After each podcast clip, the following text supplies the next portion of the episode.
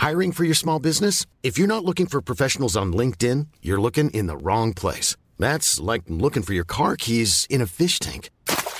LinkedIn helps you hire professionals you can't find anywhere else, even those who aren't actively searching for a new job but might be open to the perfect role. In a given month, over 70% of LinkedIn users don't even visit other leading job sites. So start looking in the right place. With LinkedIn, you can hire professionals like a professional. Post your free job on linkedin.com slash spoken today. Tal? ¿Cómo le va? Buenas tardes. Estás a punto de escuchar Yo soy Javier Alatorre. las noticias con Javier Alatorre. La vamos a pasar muy bien. Comenzamos. charlas compartidas, susurros y cocinar necesito ahora. Mi secreto a ti revelar, mis muertos me acompañarán, me darán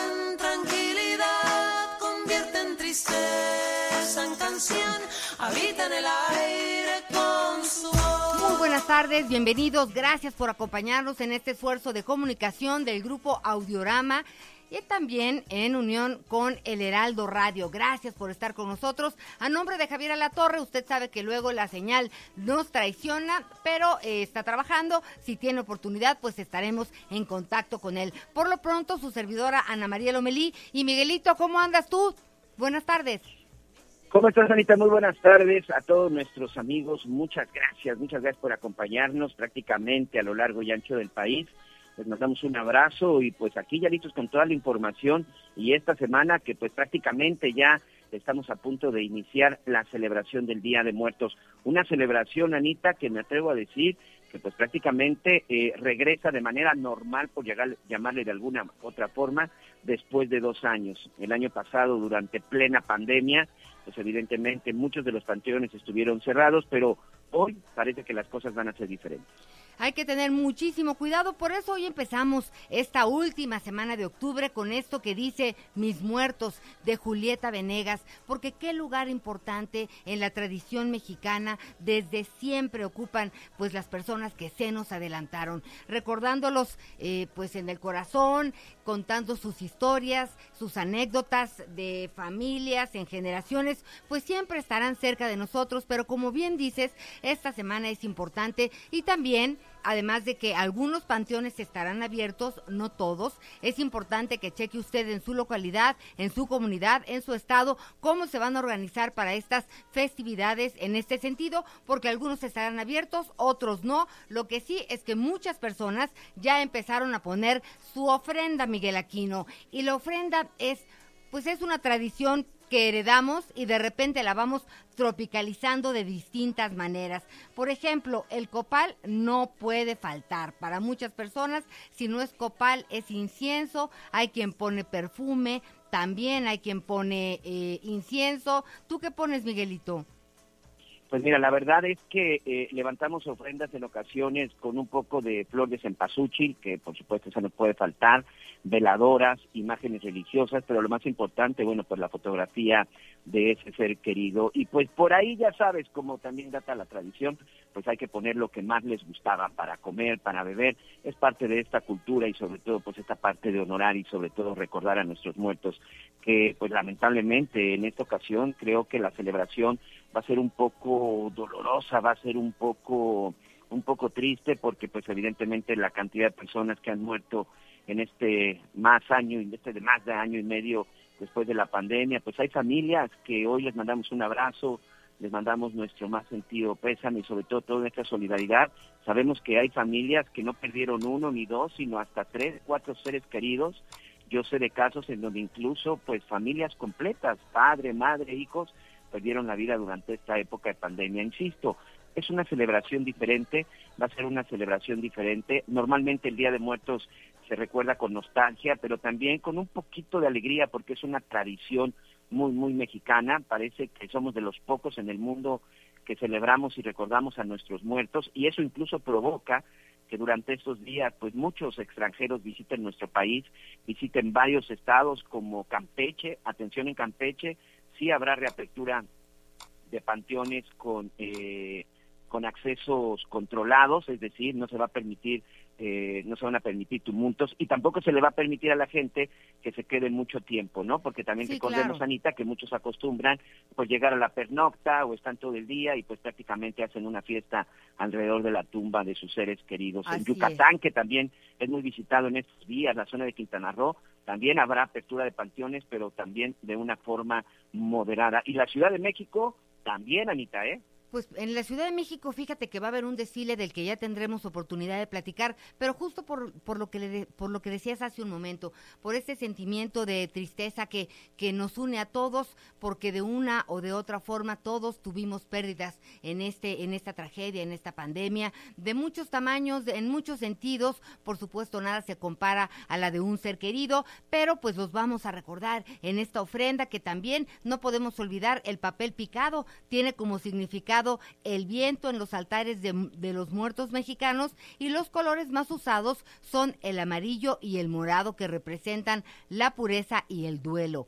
Las velas el fuego, las veladoras o cirios tienen como finalidad representar el fuego que guía a las almas en su camino a la ofrenda del Día de Muertos. A veces se colocan cuatro para representar los cuatro puntos cardinales, pero dicen que nuestros ancestros son muy orientados que usted ponga una y tenga mucho cuidado de no dejarla toda la noche. El agua. El agua es una de las bebidas favoritas. El agua no puede faltar en una ofrenda, pues es el elemento que deja para calmar la sed de las almas cuando llegan, independientemente de que, oye, mi abuelita dejaba mezcal, tequila, yo creo que todo lo que se encontraba y al otro día le decíamos, oye abuelita, se tomaron todo. Pues sí, ella en el honor de cada uno de sus queridos ancestros se echaba todas las copitas que había puesto en su ofrenda. Y bueno, Miguel, cada quien tiene una manera distinta de, de organizar sus ofrendas y es importante que compartamos pues este sentimiento. Fíjate que estaba leyendo que hay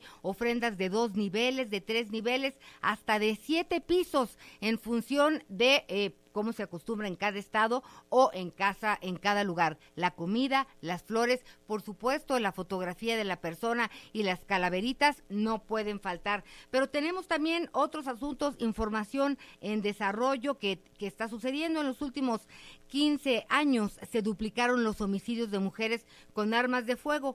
Seis de cada diez son asesinadas de esta forma, según datos del informe Violencia de Género con armas de fuego en México. Y tocamos este tema porque hoy 25 de octubre, como todos los meses, se supone que es el día naranja para erradicar la violencia en contra de las mujeres y bueno, pues justo hoy sale esta esta información. También Miguel durante la madrugada de este lunes pues el huracán Rick tocó tierra como huracán categoría 2, esto en la unión de San Isidro Montes de Oca Guerrero y se espera que se degrade a tormenta tropical sobre Michoacán provocando lluvias extraordinarias en dichos estados. Y ahí vienen los migrantes, Miguel. Así es, los migrantes finalmente que estaban en la zona en la zona de Chiapas, pues al día de ayer continuaron ya con su camino y están dirigiéndose, pues ellos pretenden llegar hacia la zona hacia la zona del centro del país. Vamos a ver qué es lo que está sucediendo. De acuerdo con las autoridades, son seis mil migrantes de Haití, El Salvador, Honduras y Guatemala. Eh, y Guatemala ellos salieron de Tapachula, buscan lle- llegar el día de hoy al municipio de Huixtla, estarán recorriendo aproximadamente 18, 18 kilómetros. Este es uno de los tramos más largos que pretenden recorrer desde el sábado. Y bueno, como te digo, al final, pues eh, la idea es que lleguen ellos aquí a la Ciudad de México. Van a estar realizando evidentemente varios descansos y bueno, pues la intención es de aquí dirigirse hacia el norte, hacia el norte del país. Ha sido completamente distinta la llegada de los migrantes en esta ocasión. Son seis mil, son muchos. Yo no sé eh, qué es lo que va a suceder con ellos. Al final, bueno, pues ahorita las autoridades del gobierno de México los están acompañando, los están eh, llevando sin ningún problema. Pero bueno, vamos a ver en el transcurso de los días qué es lo que sucede. Un abrazo solidario, en verdad, para todos estos migrantes que, pues sabemos que salen de sus países, de sus países, principalmente la gente de Haití que son los que más han estado saliendo de su país, sabemos que lo están haciendo porque simple sencillamente la situación es muy complicada. Hace unos meses incluso su presidente fue asesinado en su propio domicilio. De ese tamaño están los problemas en Haití. Les mandamos un abrazo, en verdad, a todos, a todos los haitianos, la comunidad haitiana, porque sabemos que muchos de ellos incluso se quedan aquí, se quedan aquí en México eh, se quedan aquí en México trabajando, porque pues en México también hay trabajo, Anita, no necesariamente hay que llegar hasta la Unión Americana, pero eso sí, pues hay que hacerlo de manera correcta, hay que estar legales para que también de esta forma, pues ellos puedan tener sus derechos y sus obligaciones, ¿no? Sí, sin lugar a dudas, fíjate que hay algunos albergues en la Ciudad de México que tienen contemplados, y no de ahorita, los los conocí hace como unos tres, cuatro meses, tienen contemplados también espacios para los migrantes, porque de repente eh, las personas que no son migrantes, pues se convierte en, en, en un pleito, ¿no? Esto me corresponde a mí que vivo aquí y tú vienes y me lo vas a quitar.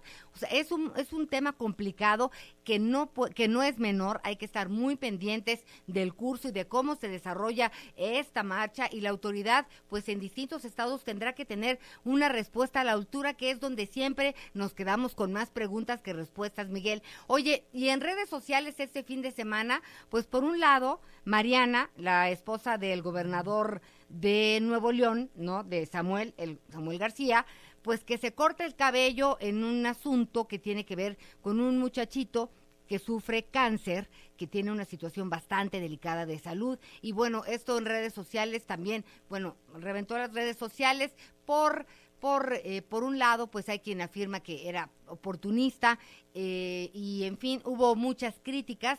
Y por el otro lado, eh, pues yo déjenme a reserva de lo que ustedes opinen, a reserva de lo que pienses, Miguel.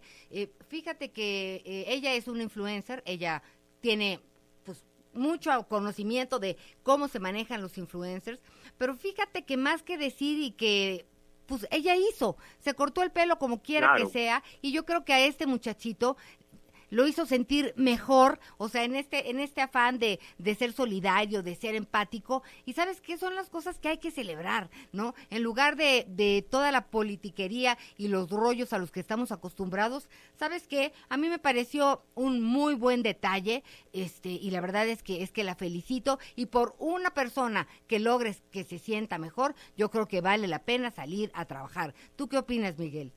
No, evidentemente, evidentemente, por supuesto que se dejaron venir este con todos los bots y sobre todo, recordemos que Samuel García, el actual gobernador de Nuevo León, el recién llegado gobernador de Nuevo León y su esposa, pues han estado en medio de la polémica precisamente con el tema de las redes sociales. Incluso recibieron una eh, multa millonaria durante el proceso electoral porque, como tú bien comentabas, bueno, pues la señora maneja muy bien sus redes sociales, es una influencer como, como se les conoce, y a través precisamente de sus cuentas y de algunos videos que estuvo publicando, pues le estuvo eh, haciendo pues campaña a su esposo, que sinceramente yo en ese sentido, yo no veía ningún, yo no lo veía como ningún problema, ¿no? Hay algunos que decían, no, pero ella ya lo estaba comercializando.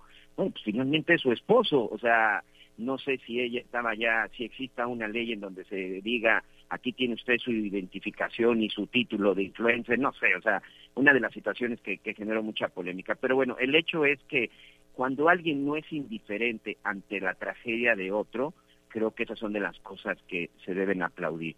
Si ella lo hizo verdaderamente eh, por apoyar y solidarizarte, bien si ella lo hizo solo en busca de publicidad y propaganda, pues quedará en su conciencia, pero creo que sí es una situación que se debe de aprender. Hay que, hay que, hay que ser empático y sobre todo con la situación y con las tragedias que están que de repente suceden y están a nuestro lado. Oye, Anita, y ahorita también este, te voy a dar más información porque ya inició la audiencia en la Ciudad de México en contra de los 10 exfuncionarios del Servicio de Transporte Colectivo Metro durante eh, la administración como jefe de gobierno de Marcelo Ebrard, responsables de la, de la tragedia de la línea 12 del metro, encabezados por supuesto por el entonces, por el entonces director del metro, Enrique Orcasitas, y nueve funcionarios más. Hoy está iniciando ya la audiencia en donde un juez tiene que determinar si se van a proceso, si procede y sobre todo si existen los elementos suficientes. Entonces hoy, hoy se puede determinar el futuro de estos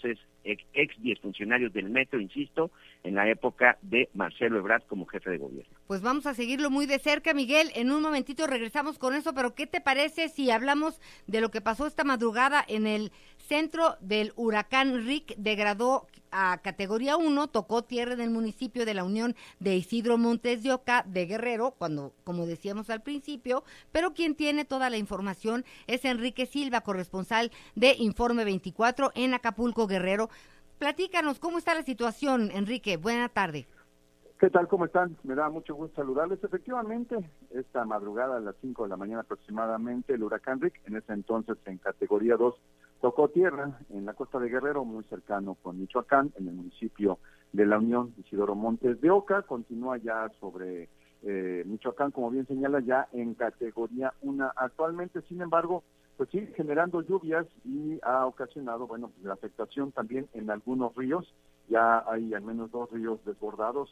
acaba de informar hace unos instantes la Secretaría de Protección Civil Estatal que hay un corte carretero en la carretera Acapulco-Cihuatanejo sobre Petatlán, eh, por lo tanto no hay paso y bueno, se reportan inundaciones, incluso lo califica como una situación crítica protección civil a esta zona del estado de Guerrero. Hay que decir también que como materia, como forma de prevención, desde ayer las autoridades tomaron la determinación, tanto las educativas como de protección civil, de suspender clases para la región de la Costa Grande, que nos está pegando en la región de Tierra Caliente e incluso en el puerto de Acapulco, donde la lluvia continúa hasta el momento. El riesgo sigue siendo pues por los ríos que están desbordándose, las laderas inestables, el reblandecimiento de la tierra y bueno, también se ha recomendado por parte de Protección Civil no llevar a cabo actividad marítima debido al oleaje elevado las autoridades eh, pues reportado que están eh, hasta el momento con un saldo eh, no mayor, un saldo blanco en cuanto a personas, pero bueno, están muy pendientes en apoyar a las personas afectadas. Para el caso de Acapulco, pues algunos, algunas bardas, algunos árboles han caído y en general han estado atendiendo a las afectaciones. El registro que daba a conocer Protección Civil es que hay afectaciones por inundación en 37 viviendas de la región de la Costa Grande, 15 más han sufrido desprendimiento de techos, fueron evacuadas 40 dos familias como medida preventiva. Eh, se contabilizó también la caída de 75 árboles y cinco postes de electricidad, seis derrumbes carreteros, el colapso de ocho bardas, dos vehículos con daños y bueno, eh, continuarán las lluvias, aunque va perdiendo fuerza el huracán Rick, pues sigue generando lluvias y mantienen alerta a las autoridades. Oye, y veía yo ahí unos tweets de Protección Civil México en donde por lo pronto decían que en Lázaro Cárdenas ya pasó la lluvia, pero que todavía la gente debe de permanecer en lugares seguros. ¿Hay albergues? ¿Hay algún número? ¿Cómo puede estar la gente eh, pues enterada, en contacto, además de estarnos escuchando? ¿Qué hay para poder eh, apoyarse en este sentido? Sí, desde ayer se dispusieron en, eh, en, la región de la Costa Grande los, los albergues a los que pueden acudir las personas, se pueden consultar en la página precisamente de Protección Civil del Estado, del Gobierno del Estado de Guerrero, y eh, pues decíamos, a pesar de que ya va hacia Lázaro Cárdenas Michoacán o que va por aquel rumbo, eh, en Guerrero se mantienen las medidas precautorias, todavía las autoridades no han tomado una determinación eh, si es que pudieran reactivarse el tema de clases presenciales, por lo tanto la recomendación es que siga siendo de manera virtual. Bien, pues estaremos muy pendientes de tu informe. Muchas gracias por tu reporte. Y bueno, es muy importante no confiarse. Como siempre, parecemos discos rayados aquí, Miguel y una servidora. Oigan, no se confíen. No piense que cruza rapidito porque en esa cruzada se lo puede llevar la corriente. ¿No es así, Enrique? Sí, definitivamente. Eh, eh, eh, y eso ha sido lo que ha generado mayor problema en ocasiones. Aquí hay que comentar con las lluvias pasadas de hace dos, dos semanas que hubo reblandecimiento en, la avenida escénica, incluso hubo ya incluso hundimientos, ya se han ido reparando porque ha sido ha sido extrema la, la, cantidad de lluvia esta temporada. Todavía le falta pues lo que resta de octubre y todo noviembre para que termine la temporada de lluvias. Ninguna ninguna precaución está por. Bien, pues estaremos pendientes. Muchas gracias por tu reporte. Gracias. Gusto saludarles. Igualmente. Oye, Miguel Aquino, ¿y qué crees? Hay muchos comentarios por parte de las personas que amablemente nos escuchan y nos acompañan todos los días, de lunes a viernes. Pero otro video que también fue un escándalo en redes sociales fue el de el expresidente Enrique Peña Nieto, acompañado de Tania Ruiz, su novia, saliendo de un hotel de lujo en Roma y pues bueno, le gritaron ratero. Eh, ¿qué? ¿Viste esa imagen, Miguel? Sí, sí, sí, la vi, sí, sí vi esa imagen en donde incluso por ahí este, algunos decían, en esta ocasión no llevó su peluca ni su gorra, Está el presidente Enrique Peña Nieto, acompañado de esta, esta joven, que se dice que es su novia y prometida. Él está con una camisa azul, pero bueno, desde antes él ya se había dado cuenta, perdón, de la presencia de algunas personas y de hecho se le ve escondido detrás de ella, todavía en el interior, en el interior del hotel. Ya cuando llega el taxi, eh, pues ya abordan este taxi, sube primero ella, posteriormente el expresidente Enrique Peña Nieto, y es cuando estas mujeres se acercan y bueno, pues comienzan a gritarle, a gritarle de todo. Él incluso llega un momento en el que este se asoma y saluda a Anita. Sí, sí, sí, vi que por ahí sacó la manita, pero yo siempre me he quedado con la, pues con esta inquietud de tantas cosas eh, se han dicho de su sexenio, eh, se ha hablado de corrupción a, a todos los niveles, están involucrados, eh, pues gente de, de su equipo de, de primer nivel. Yo, yo no sé, este, digo, Miguel, a lo mejor estoy equivocada, pero pues a mí me gustaría que viniera y dijera, a ver, uno, dos, tres, que el pacto por México, no, que la reforma no sirve, que ahora necesitamos otra... a- a- algo me gustaría pensar que, que le da coraje, que todo su trabajo está siendo vapuleado, o lo que sea, Miguel, pero, pero, pero nada, o sea... Pero no- eh, no, creo que ahí sí es, ven- es venir a, a- a ponerte la soga al cuello. Yo no sé si es inocente o culpable, se ha dicho mucho, pero también la, verdad es que no se le ha comprobado absolutamente nada, como ha sucedido en la mayoría de los casos desde hace tres años, Anita. Hay una serie de acusaciones verbales, hay una serie de acusaciones en algún momento periodístico, pero judicialmente no, no se ha dado absolutamente nada. Lo que sí es un hecho es que por lo menos eh, eh, pues, ha demostrado que no está escondido, que no está prófugo como otros, ¿no? Que en este momento ya ni siquiera se sabe en dónde están o por lo menos tampoco está en un país en donde se diga no va a haber extradición. Hoy en el caso de Enrique Peña Nieto, pues sabemos que la acusación directa es con Lozoya, pero ni siquiera es una acusación precisa y clara.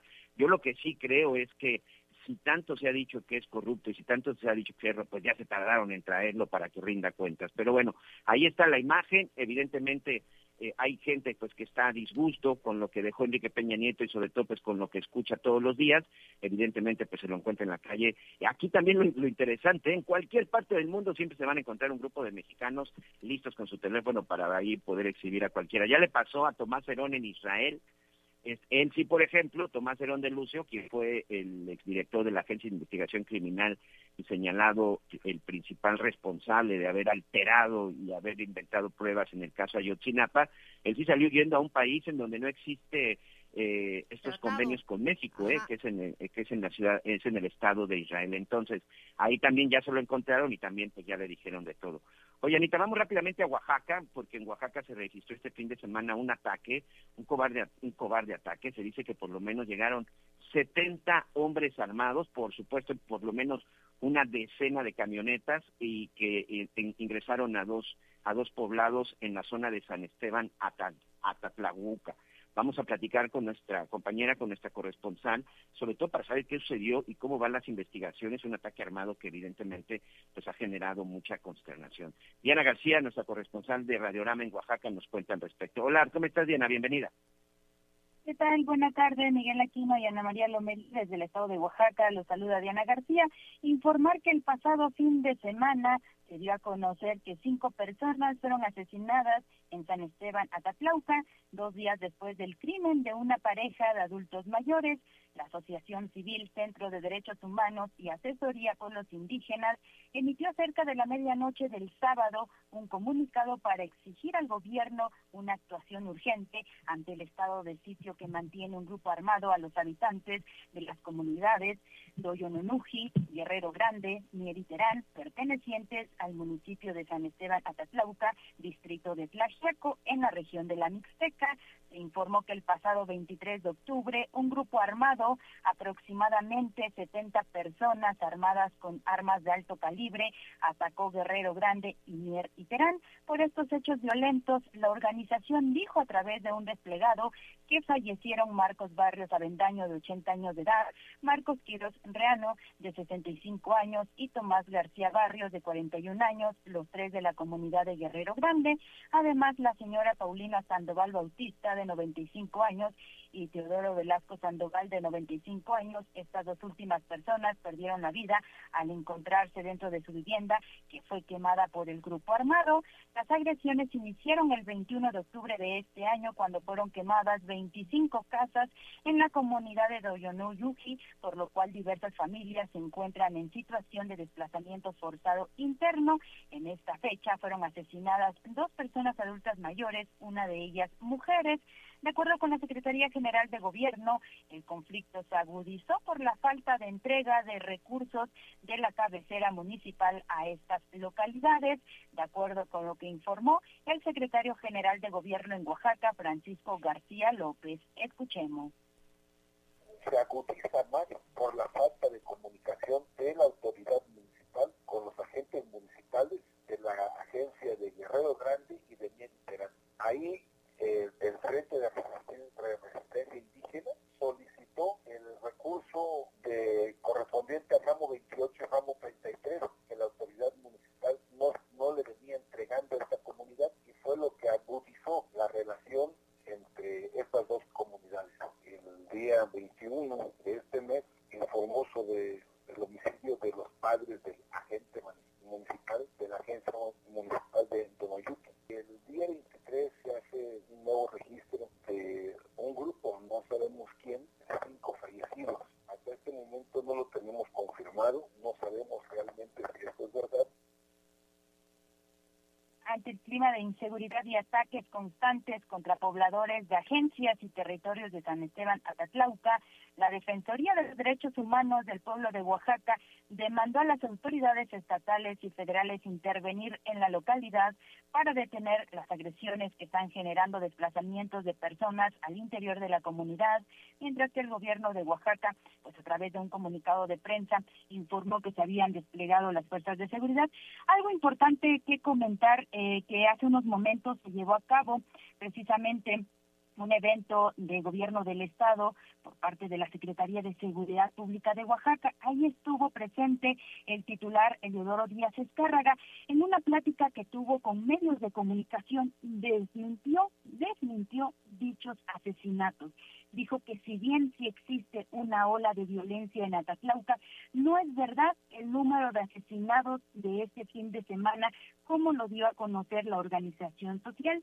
Refirió que ya se implementó un operativo de seguridad en la zona de conflicto con el objetivo de salvaguardar la integridad de las y los habitantes. Escuchemos lo que hace un par de minutos acaba de declarar el secretario de Seguridad Pública en Oaxaca, Leodoro Díaz Escarra. This podcast is brought to you by eHarmony, the dating app to find someone you can be yourself with. Why doesn't eHarmony allow copy and paste in first messages? Because you are unique, and your conversations should reflect that. eHarmony wants you to find someone who will get you. How are you going to know who gets you? If people send you the same generic conversation starters, they message everyone else. Conversations that actually help you get to know each other. Imagine that. Get who gets you on eHarmony. Sign up today. Con adjetivos a ninguna organización. Simplemente señalo que hay personas que difunden información y sobre todo los medios de información que reciben estos datos deben de tener puntualmente quién es la fuente. Yo no indagaré sobre eso porque no me toca, no me corresponde y no es propio. Simplemente señalo que esas fuentes les han mentido a muchos medios, muy respetables por cierto. Estatal, ahí está el ejército, ahí está la Guardia Nacional. Eh, en consecuencia, si hay alguna persona que se sienta desplazada, ahí está la seguridad. Ahí estamos nosotros, hay Guerrero Grande, ahí está la policía, ahí está un estado de fuerza también de la Guardia Nacional y en consecuencia, si ese es un argumento, si se dice, si se oye, pues yo quisiera eh, decirles que hay marco para que ninguna persona pueda ser privada de su lugar donde habita. Miguel Aquino y Ana María Lomelí, sin duda alguna esto prende una gran alerta porque las declaraciones que acaba de realizar el titular de la Secretaría de Seguridad Pública en Oaxaca, que desmiente prácticamente los cinco, cinco personas asesinadas este fin de semana en Atatlauca, pues deja mucho de qué hablar toda vez de que la Asociación Civil Centro de Derechos Humanos y Asesoría asegura que son cinco personas fallecidas, inclusive, como lo dimos a conocer hace un momento, en lista un número de personas, eh, nombre de personas de la cinco personas, edades y de dónde son, de qué localidades son. Entonces deja mucho en eh, dar de qué hablar esta situación, toda vez de que pues acaba de desmentir el gobierno del estado prácticamente a través del titular de la Secretaría de Seguridad Pública estos hechos violentos allá en Atastauca que ha dejado, que se dijo que dejó cinco asesinatos. Y, y, además, Diana, hay algo importante, ¿eh? ¿eh? esto prácticamente ya tiene más de 24 horas que se da a conocer, más de 24 horas que sucede. Y aquí tengo precisamente eh, un mensaje que enviaron vía redes sociales desde la cuenta oficial de la Secretaría General de Gobierno de Oaxaca. Exactamente fue el 24 de octubre a las 8 de la noche con 47 minutos. Es decir, bueno, pues hace, hace no más de eh, 15, 16 horas. Y dice, derivado de los hechos ocurridos en las agencias de Guerrero Grande y Mieri Terán de San Esteban Atatlaguca, la Secretaría de Seguridad Pública del Gobierno de Oaxaca, la Secretaría de la Defensa, Derechos Humanos ingresaron a la zona junto con la Fiscalía y junto con la Agencia de Investigación para las investigaciones correspondientes y todavía por ahí se lo arroban a la Secretaría de Gobernación. Es decir, yo no sé en qué momento ya pudieron llegar, ingresar y tener la información, pero los muertos no se pueden esconder lo que lo que acaba de decir el secretario creo que llama mucho la atención. Entonces, hubo muertos, no hubo muertos, hubo 25 casas quemadas. ¿Qué fue entonces realmente lo que sucedió? Porque pues el día de ayer, por lo menos en las imágenes que llegaban, pues se, se veían daños y se veían algunas personas eh, lesionadas, Diana.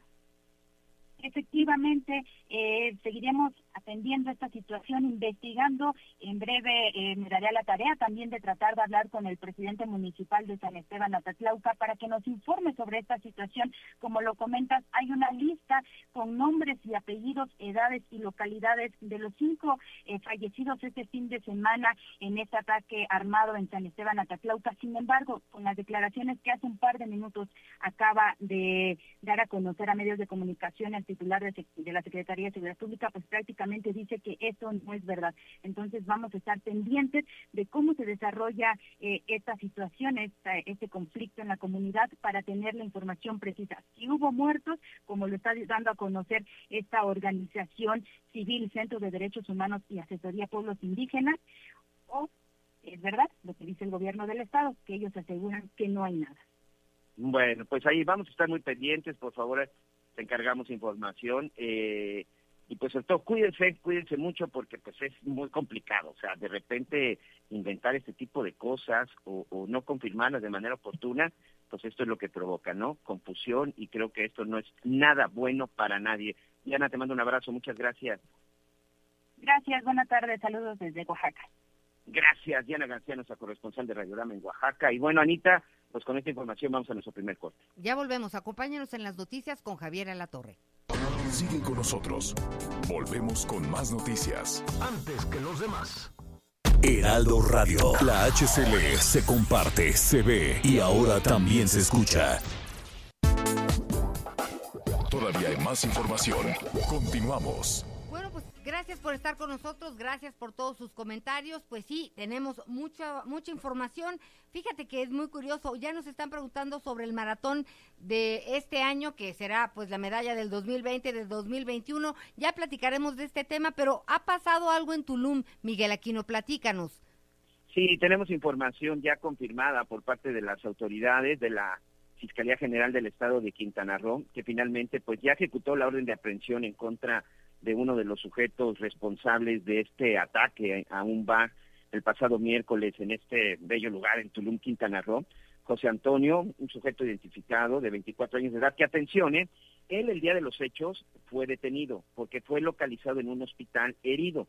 Él recibió también un impacto de bala, fue un hospital y ahí precisamente cuando lo atendían se dio el llamado y pues posteriormente se trasladó la policía. Entonces continuó en el hospital en calidad de detenido. Hace unas horas ya se confirmó finalmente su orden de, de, aprehensión, que evidentemente pues fue ejecutada porque él estaba ya en este hospital, y bueno, pues es señalado como uno de los responsables. De acuerdo con las primeras declaraciones de este sujeto, pues aparentemente todo inició por un enfrentamiento entre dos grupos pues que se disputan la venta de drogas en esta en esta zona no es lamentablemente murieron dos personas dos eh, dos jóvenes turistas extranjeras una de ellas originaria de la India, una influencer importante en su país, junto con una amiga que venía con ella, también ella de, de, origen alemán y por lo menos cinco personas más. Bueno, José Antonio ya está en las, ya está las rejas, ya fue atendido, pero ya también, por fortuna, las autoridades comprobaron que este sujeto pues sí estaba relacionado. Al, al principio cuando llegó al hospital Anita se decía que era víctima, ¿eh? que nada más estaba tomándose por ahí una cerveza cuando empezaron los disparos. Pero en el momento que ya le hicieron las pruebas pertinentes, ya saben, las pruebas de balística y se hicieron todas las pruebas necesarias, bueno, pues se comprobó que había disparado un arma y que también era un sujeto, bueno, pues que se, dedica, se dedicaba al narcomenudeo y que había participado bueno. en esta balacera. Se calcula que por lo menos hay tres o cuatro personas más que podrían estar involucradas, así que vamos a esperar. Pero por lo pronto, pues ya está confirmado el primer detenido de este hecho que, créeme, dio la vuelta al mundo. A nivel internacional Claro. fue de impacto, al grado que en Alemania se emitió una alerta de viaje para los turistas alemanes que están o que tratan de, de venir hacia esta zona de Quintana Roo.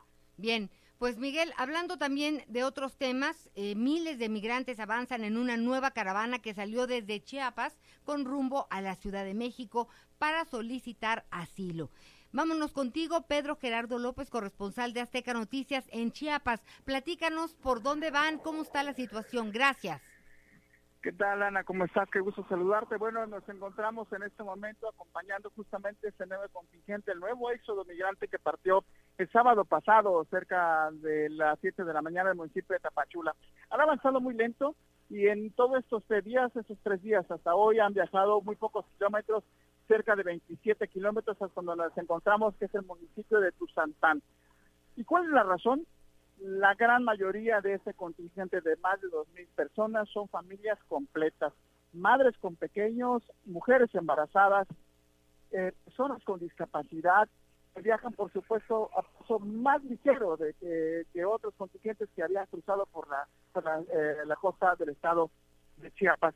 Eh, ahora descansan, de- es la tercera vez que descansan por más de una hora en este tramo desde Huehuetán al municipio de Huizan, donde, se- donde cuál es el destino. Y eh, van a descansar aquí hasta las 3 de la tarde, están descansando a la orilla de la carretera en una zona boscosa, es una zona boscosa donde van a, en donde van a eh, eh, buscar que por supuesto que eh, le baje un poco el sol, que baje la temperatura para poder continuar su viaje. Eh, como bien lo decías, le- la intención de todos ellos es llegar a el centro del país, allá buscan atención del Instituto Nacional de Migración, de la eh, también de la Comisión Mexicana de Refugiados, pero la autoridad ha sido muy reiterativa. Ya eh, les han eh, dicho que se tienen que quedar en Tapachula. En Tapachula es en donde dicen les van a atender, no hay razón de salir del estado de Chiapas y los organismos aseguran que, bueno, aunque, aunque sea así, con lo que dicen las autoridades, pero van a llegar justamente hasta el, eh, a la Ciudad de México, a algún lugar, dicen si es preciso, van a instalarse ahí en el Zócalo en busca de atención, han dicho. Oye, Gerardo, y digo, está muy bien que las autoridades digan que se tienen que quedar en Tapachula, pero ¿cuál es el plan B? No se van a quedar en Tapachula y los que se queden en Tapachula, ¿hay alguna disposición especial en donde a lo mejor pudieran hacer sus necesidades? ¿Se han colocado al- baños? Algo, algo que, que, que pues pueda apoyarlos porque por lo que hemos visto desde siempre, pues es la gente quien quien quienes de repente sale a repartir tortas o agua por un lado y por el otro lado la molestia terrible de los habitantes, pues porque eh, pues llegan y, y- a donde se quedan, pues ahí hacen sus necesidades. En, en fin, la, la situación se complica muchísimo, sobre todo también porque eh, la, la autoridad se queda corta en, cuanto a qué hacer con esta situación de los migrantes. ¿Hay alguna de estas novedades? No hay ninguna infraestructura, Anita, en Tapachula, es una, una ciudad pequeña, con apenas 360 mil habitantes. Y el último corte, hasta el último mes, se hablaba de que en Tapachula había ya 90 mil personas, 90 mil migrantes esperando realizar algún tipo de trámite. No hay infraestructura para atender a 90 mil personas. La gran mayoría pues intentan eh, durante los meses que llevan pues rentar una casa, en una casa se aglomeran hasta 10 personas y no hay manera de poder atenderlos. La gran necesidad que tienen de salir de Tapachula, que incluso le han llamado a la ciudad cárcel, es precisamente por eso, porque no tienen dónde cambiar a los niños, tampoco tienen incluso por dónde poder hacer sus necesidades fisiológicas, eh, eh, de que sean atendidas incluso sus necesidades médicas. No hay una manera de poder atender a esta población flotante que está, se encuentra en estas circunstancias de manera irregular, que es lo cierto. Y eh, la única alternativa para ellos es pues justamente eso. Es la única válvula de escape que encontraron, juntarse, salir a las, a, las carreteras y tratar de buscar otra ciudad. Algunos de ellos dicen que quieren llegar a una ciudad donde puedan conseguir trabajo, donde tengan mejores condiciones, donde puedan rentar un cuarto y que su familia pueda dormir en una cama, que para ellos hasta ahora es un lujo. Mucha gente duerme en el piso, duerme incluso en la calle, porque no hay en donde poder atenderlos en una ciudad tan pequeña que, le lleguen de la noche a la mañana, bueno, no la noche a la mañana, pero sí en los últimos meses, 90 mil personas, no hay manera de poder atenderlos. No hay manera. Pues estaremos muy pendientes de tu reporte, Gerardo López, corresponsal de Azteca Noticias en Chiapas. Muchas gracias por la información. Para servirte, Anita. Oye, Miguel, amigos y amigas, fíjate que estaba yo acordándome que este año uno de los premios Nobel de Literatura es fue para justamente este hombre de Tanzania, no se dice el escritor tanzano Abdul Razak Gurnah.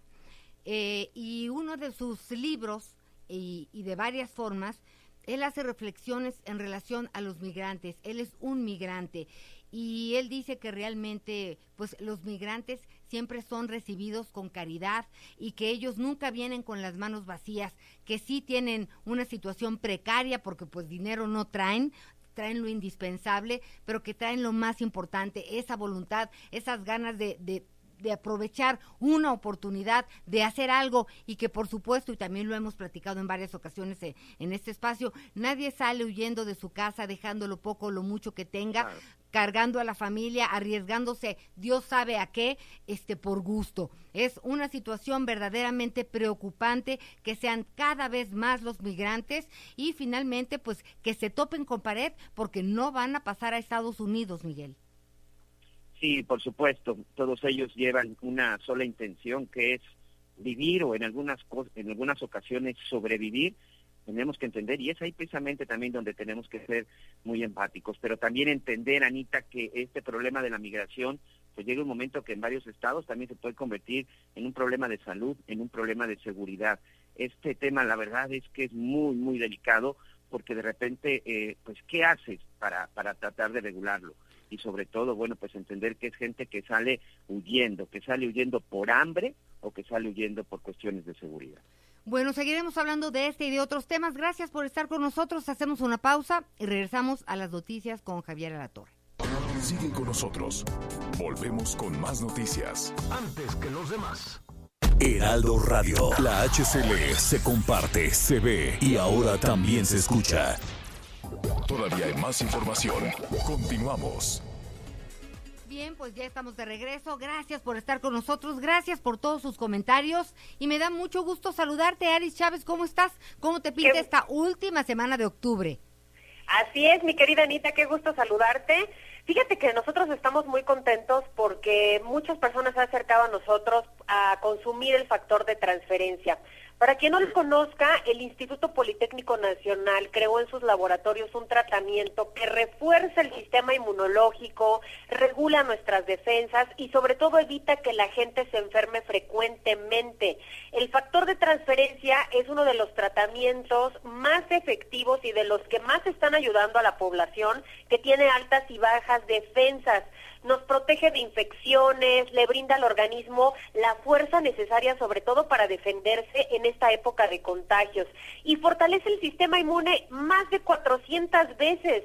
Por eso destruye rapidísimo virus, bacterias, hongos, los agentes externos que respiramos que nos pueden contagiar y por eso hemos visto resultados increíbles en pacientes con enfermedades ya muy avanzadas, autoinmunes, como puede ser artritis, diabetes, esclerosis, lupus, tiroides, cáncer, que se presentan precisamente porque hay un desequilibrio en el sistema inmune.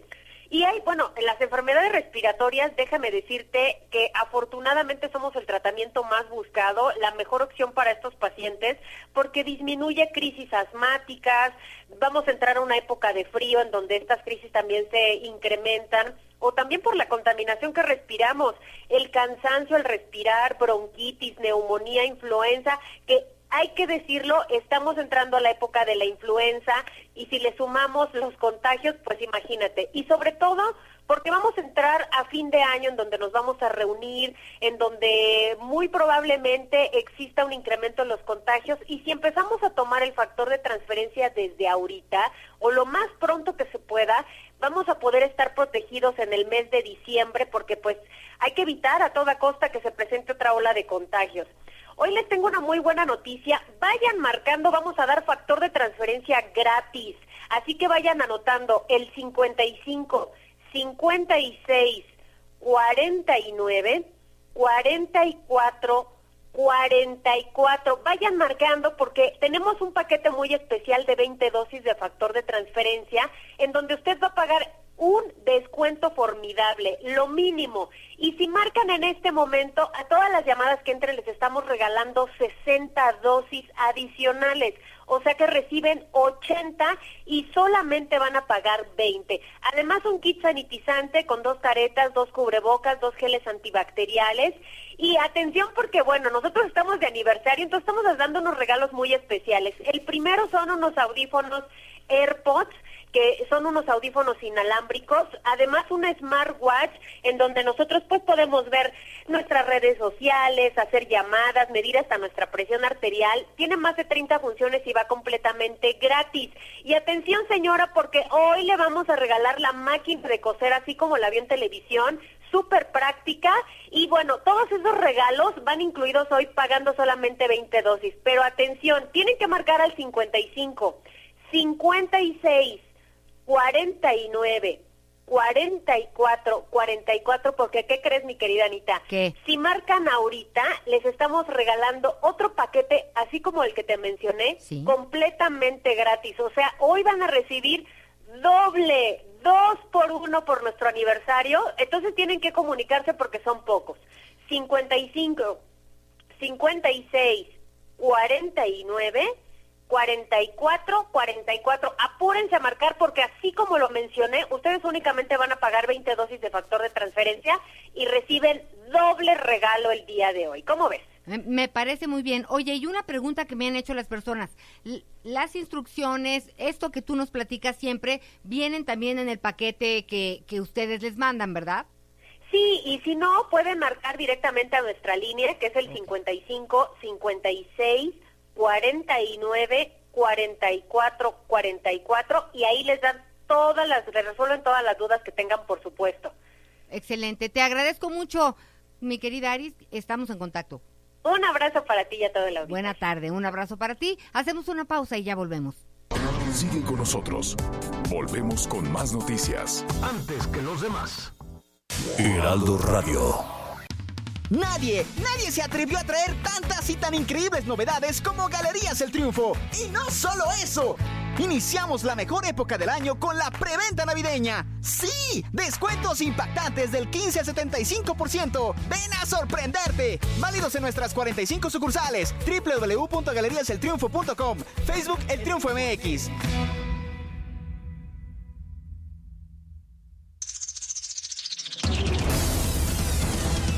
Las noticias con Javier Alatorre por El Heraldo Radio, una alianza de Heraldo Media Group, Grupo Audiorama Comunicaciones.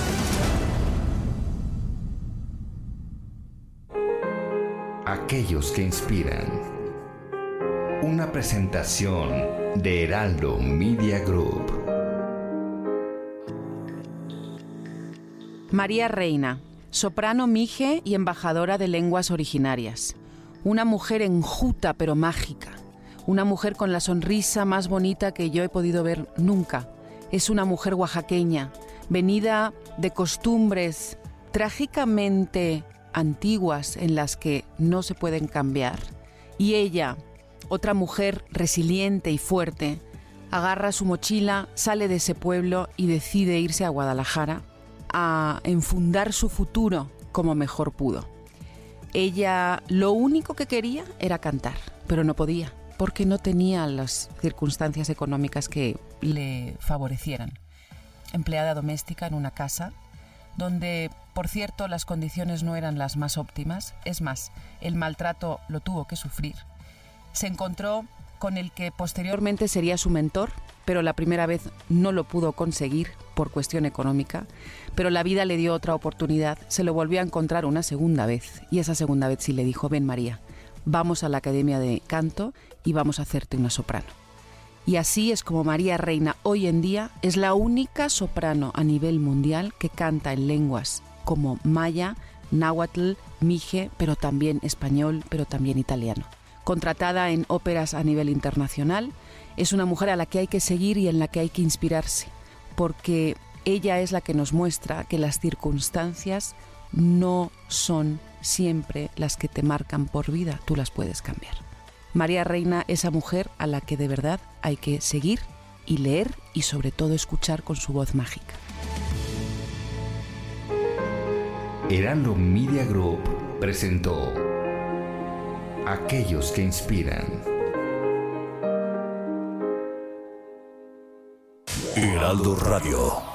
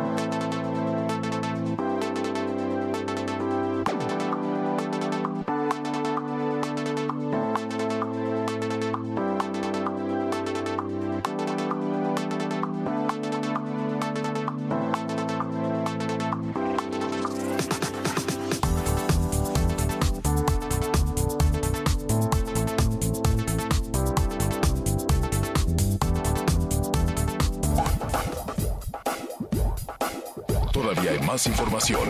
Continuamos.